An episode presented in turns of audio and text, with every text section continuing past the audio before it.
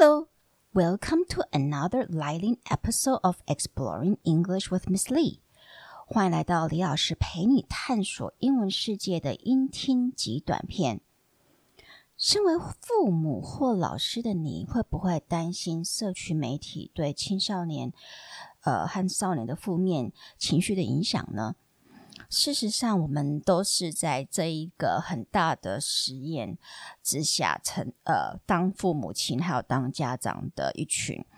呃，因为当其实我们说像 Facebook 或 IG，OK，这些开始流行的时候，也不过才二零零七年那时候才开始，所以也就是现在大概十六七岁以下的小孩子，基本上都是在这样子的一个社群媒体之下成长的。那科学界普遍来说还是不知道，就是这样子的大量的曝晒在社群媒体的使用下是有什么样子的，呃，对大脑的养成还有对它的发展有什么样子的呃影响？因为毕竟大脑的发展必须要到我们二十出。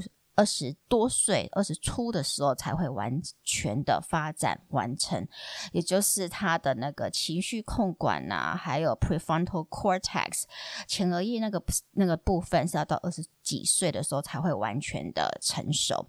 那在那之前的大量的曝晒在这个我们说 social media 的影响之下，到底会有什么样，我们都不知道。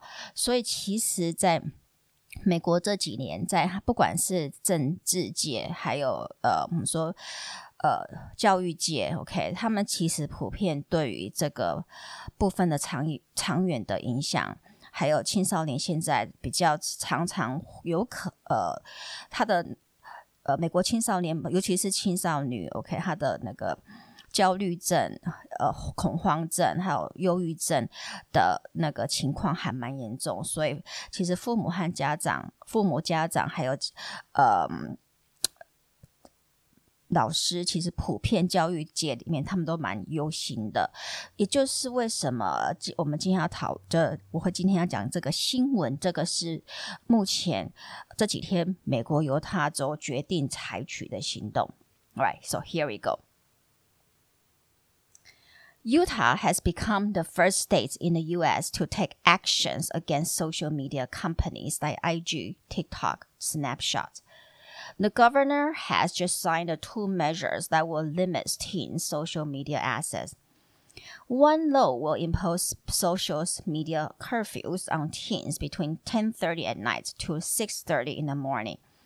The other law will require anyone under 18 to get parental consent or permission to join social media platform. Both laws are scheduled to go into effect on March 1st, 2024. The move is a response to a growing concern over the impact of social media on children's mental well-being. Children's advocacy groups welcome the state's efforts to curb the addictive nature of social media use. Other states like Ohio, Texas, New Jersey might follow suit. Right, Utah has become the first state in the U.S. to take actions against social media companies.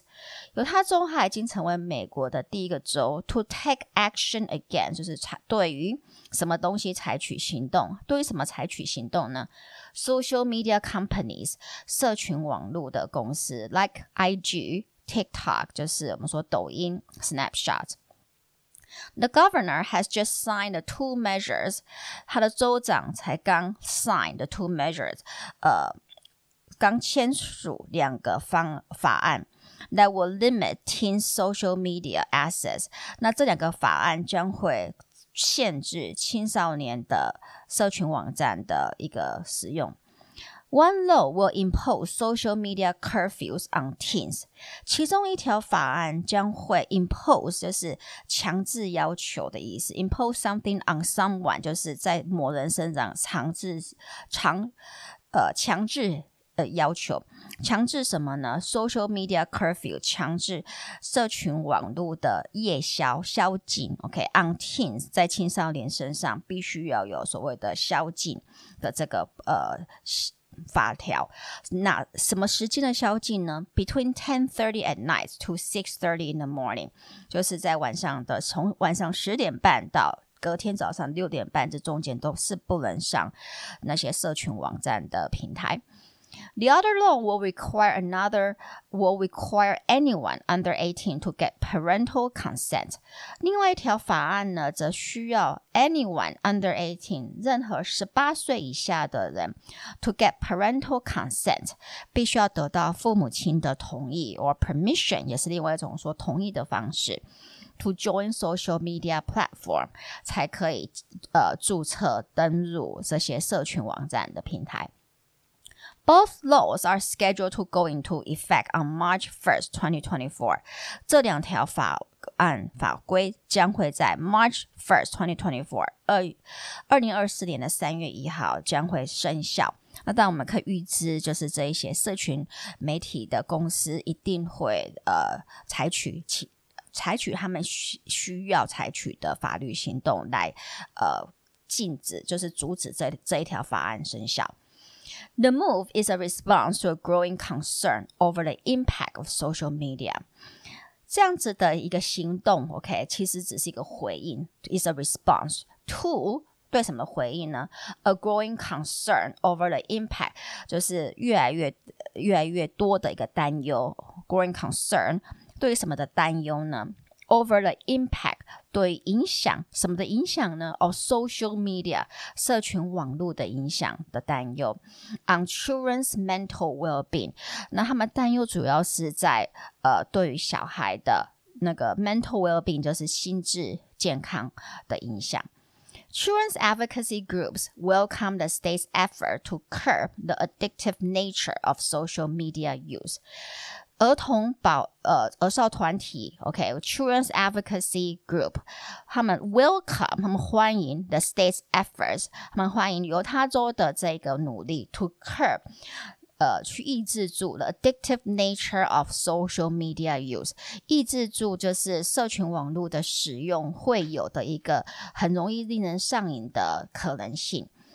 Other states like Ohio, Texas, New Jersey might follow suit. 其他州像 Ohio, Texas, New Jersey 有可能会跟着这条，也也可能会跟进。Right？如果你觉得我的 Podcast 对你的英文学习有帮助，就请到 Apple Podcast 帮我按五颗星订阅和分享，也可到李老师陪你探索英文世界的脸书和 IG 粉丝专案按赞、追踪或留言。那我们就下集见喽！Talk to you next time on Exploring English with Miss Lee. Goodbye.